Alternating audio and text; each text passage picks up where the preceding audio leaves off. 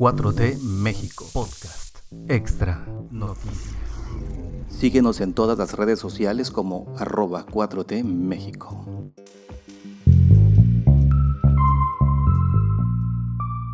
Miércoles 9 de marzo de 2022, esto es 4T México Noticias, el podcast plus de noticias para empezar el día o para terminar el día, o como quieran.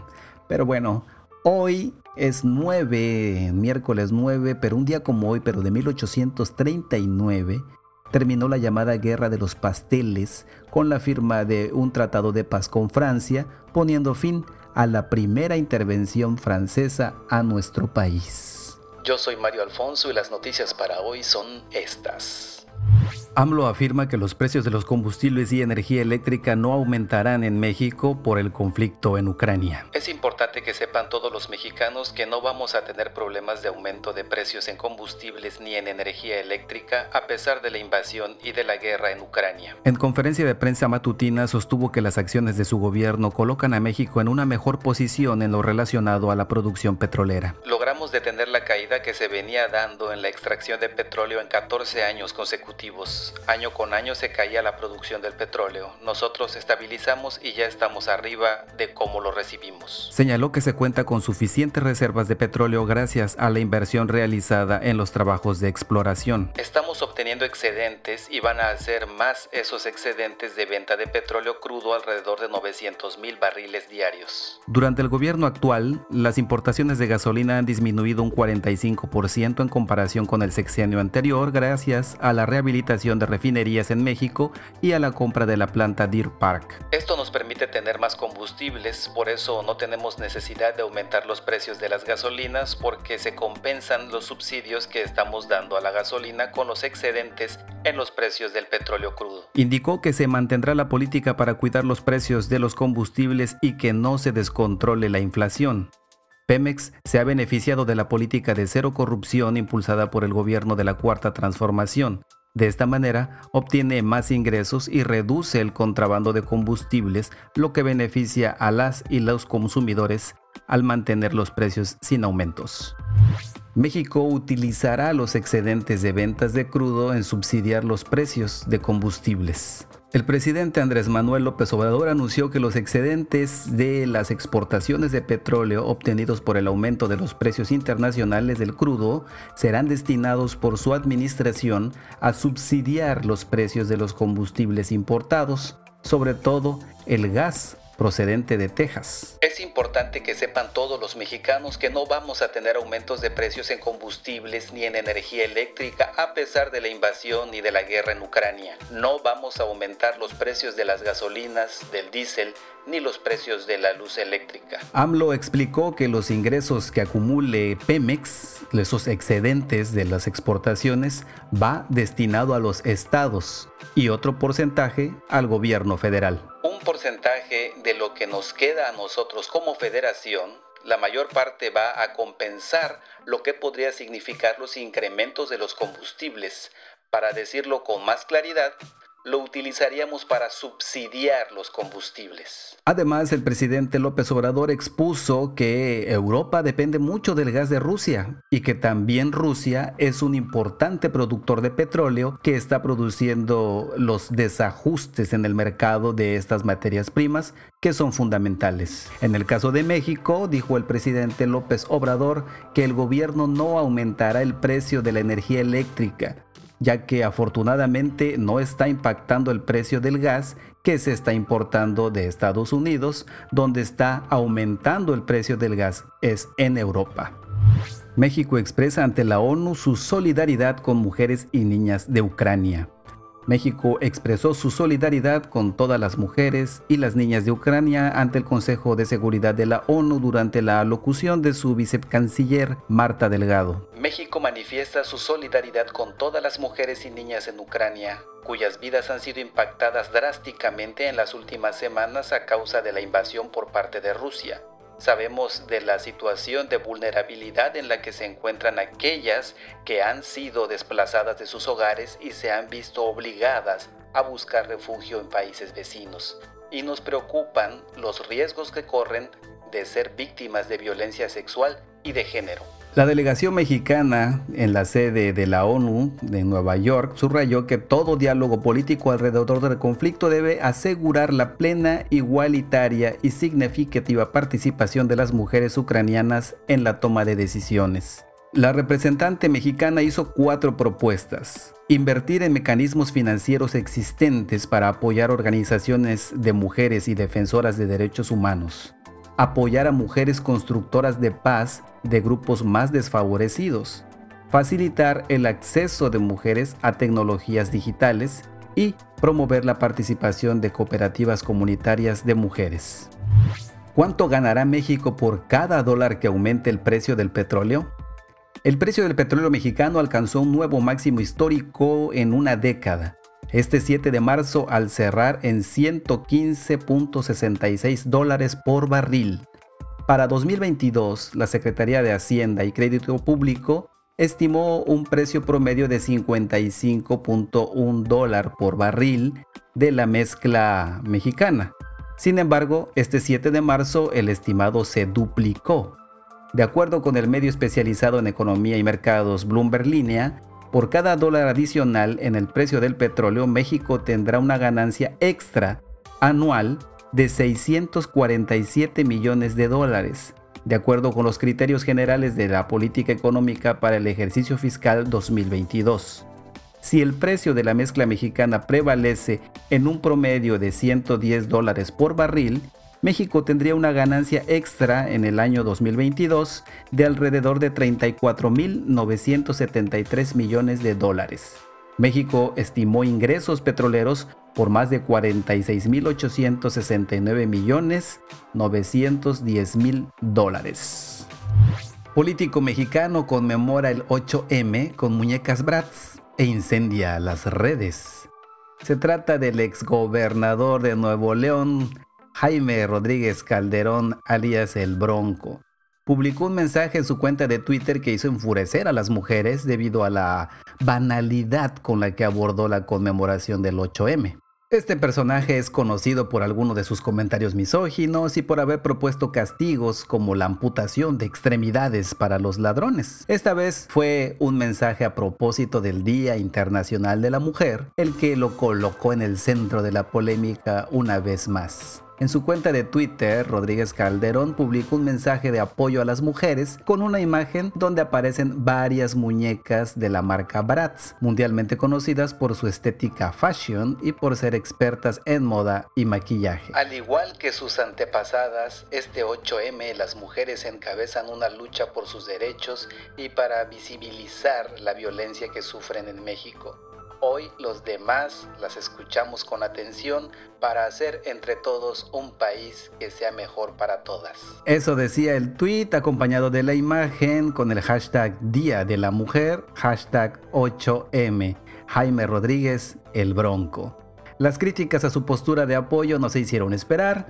Algunas usuarias le recriminaron haber utilizado muñecas Bratz en su mensaje, ya que estas dijeron promueven los estereotipos de belleza femenina y banalizan la causa real del 8M. Que un exgobernador que le dijo cordas a las niñas en un evento público siendo gobernador no es lo ideal, y menos que refuerce los estereotipos de belleza que promueven las conocidas muñecas que usa en su postal.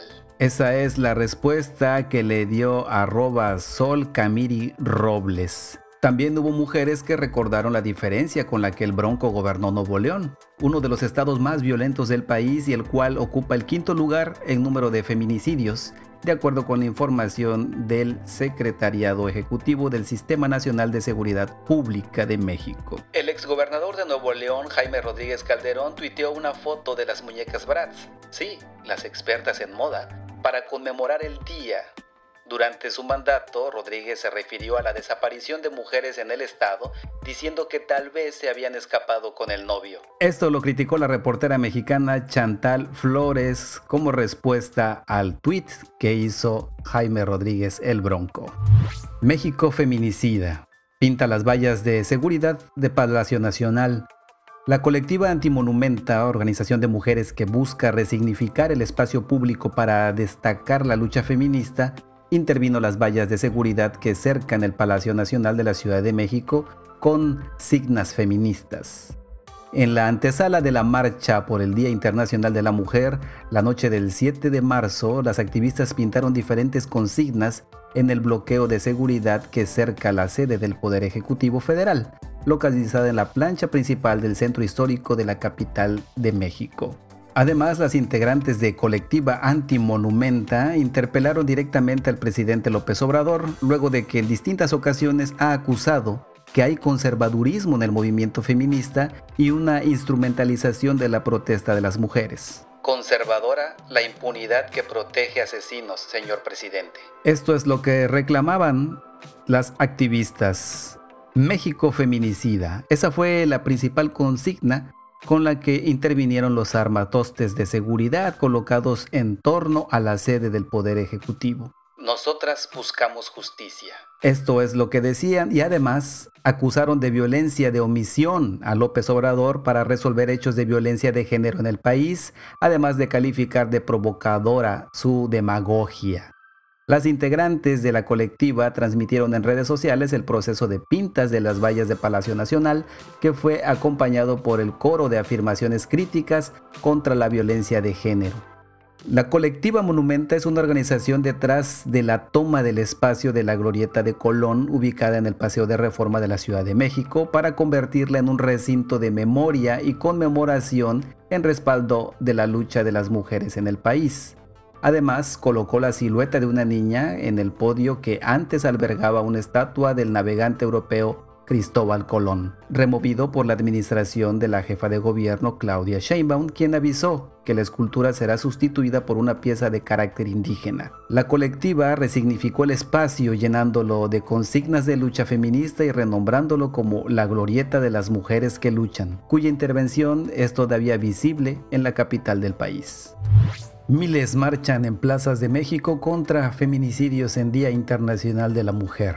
Miles de manifestantes marcharon contra la violencia feminicida hacia las principales plazas de México con una mayor demostración en la capital entre algunos conatos de violencia que no impidieron culminar al caer la noche del 8 de marzo las propuestas convocadas con motivo del Día Internacional de la Mujer.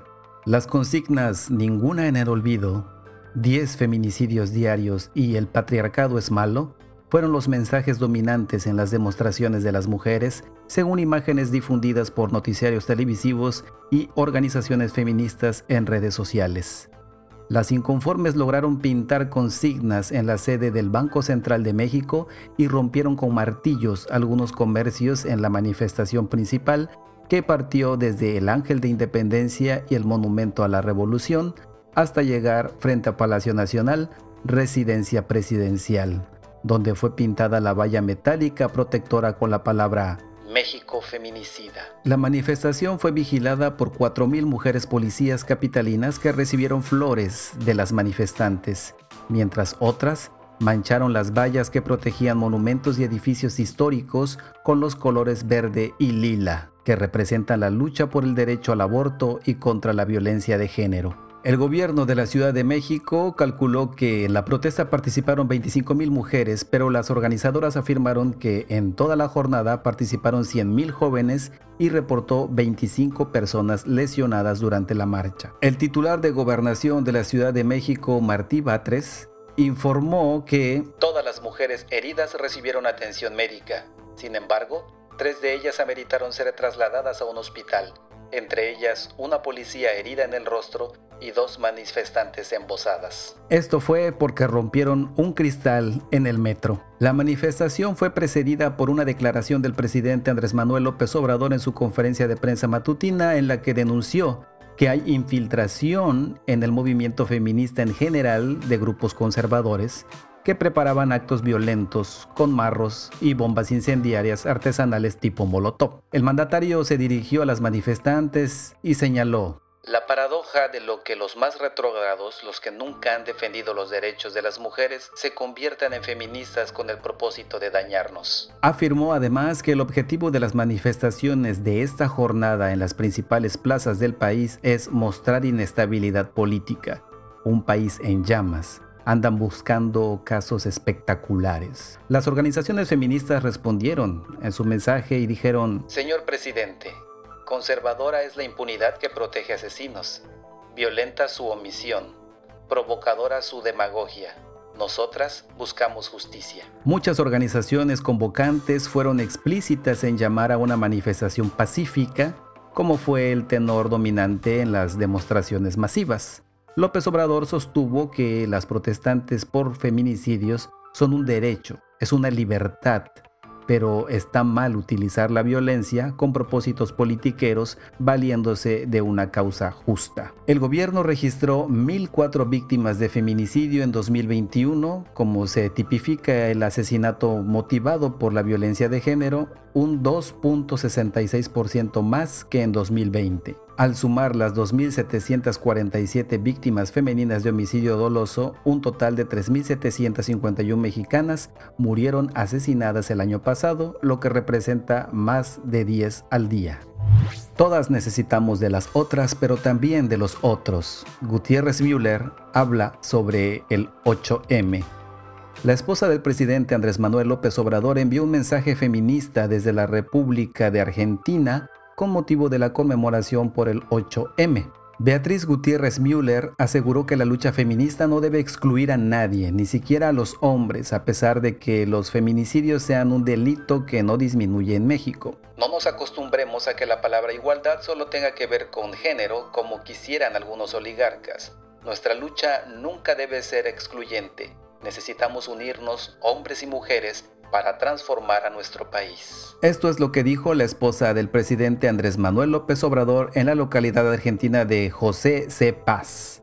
Durante su discurso, en el que también estuvo presente el presidente de ese país, Alberto Fernández, la historiadora destacó el significado histórico que tienen los movimientos en favor de los derechos de las mujeres. Todas necesitamos de las otras pero también de los otros, porque la batalla final es por alcanzar una humanidad enaltecida donde las utopías se hayan consumado. Esto dijo Beatriz Gutiérrez Müller como parte de un evento que celebró el Día Internacional de las Mujeres Trabajadoras. Es indispensable la igualdad ante la ley, ante Dios y la justicia de género, pero no debe olvidarse lo fundamental, que no haya mujeres ni hombres explotados y humillados por causa de los privilegios y la corrupción de las minorías. Además, resaltó que las democracias latinoamericanas le deben mucho a las mujeres que lucharon por la igualdad, la equidad y la justicia. Y ahora pasamos a la sección de desmentidos de noticias falsas y tenemos primero que... Falso que Grupo Armado dañó las antenas de C5 en Huizilac, Morelos. Falso totalmente, ya que en las redes sociales, como en Facebook, se compartió un reporte ciudadano de la página Acá en el Show, el día 7 de marzo del 2022, la cual afirma que un grupo de hombres armados irrumpieron en la zona de antenas de Tres Marías, cortando los cables de retención que sostenían las torres de las antenas de los repetidores analógicos de la Protección Civil de Morelos, afectando los sistemas digitales Matra y Tetra de la Policía de Morelos y también de las policías municipales y fiscalía. Esto es totalmente falso.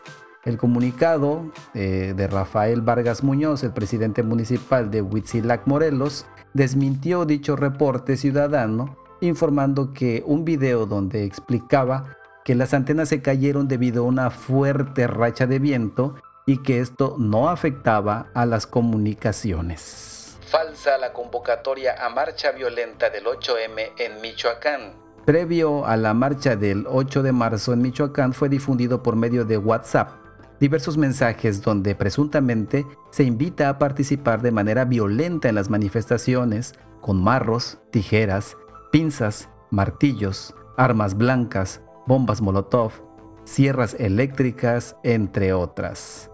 Es un comunicado de la cuenta oficial de Facebook, la Asamblea de Mujeres Michoacán, se deslindaron de la invitación que circulaba en WhatsApp donde alienta a llevar instrumentos que podrían dañar la integridad de las personas.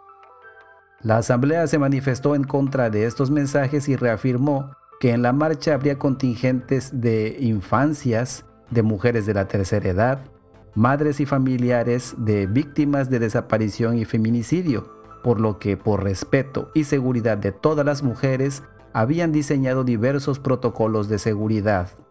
también compartieron sus convocatorias emitidas desde sus cuentas oficiales de Facebook, Twitter e Instagram falso el documento de mandato presidencial que convoca a adiestramiento militar por guerra Rusia-Ucrania. En redes sociales circula un documento falso de la Secretaría de la Defensa Nacional, Sedena, donde se convoca a todos los ciudadanos en edad militar clase 1980 en adelante, reservas, guardias presidenciales, tropas, oficiales y demás personal a reportarse de inmediato a la zona militar más cercana por una posible intervención militar de México en el conflicto de Ucrania-Rusia, ya que, de no hacerlo, será considerado un traidor a la patria y será sometido a un proceso militar a la brevedad. La Sedena desmintió el documento e indicó que esta carta es totalmente falsa, pues la firma que aparece no es la del secretario de la Defensa Nacional y mucho menos se ha emitido alguna convocatoria como esta o similar a esta. Estas son las noticias que tenemos para empezar el día de hoy, para que lo escuchen cuando tengan tiempo, cuando quieran, cuando lo descarguen, desde donde ya saben, donde escuchan sus podcasts, que puede ser en Spotify, puede ser Apple Podcasts, Google Podcasts, etcétera. Cualquier aplicación que utilicen para escuchar sus podcasts, ahí estaremos presentes. Además, por favor síganos en Facebook, arroba 4T México, en Twitter, arroba 4T México y compartan este podcast por favor para llegar a más gente, para que se enteren de las noticias que son realmente verdaderas. Nos vemos el día de mañana. Este podcast fue publicado por 4T México, producido por Mario Alfonso. No olvides seguirnos en todas las redes sociales como arroba 4T México.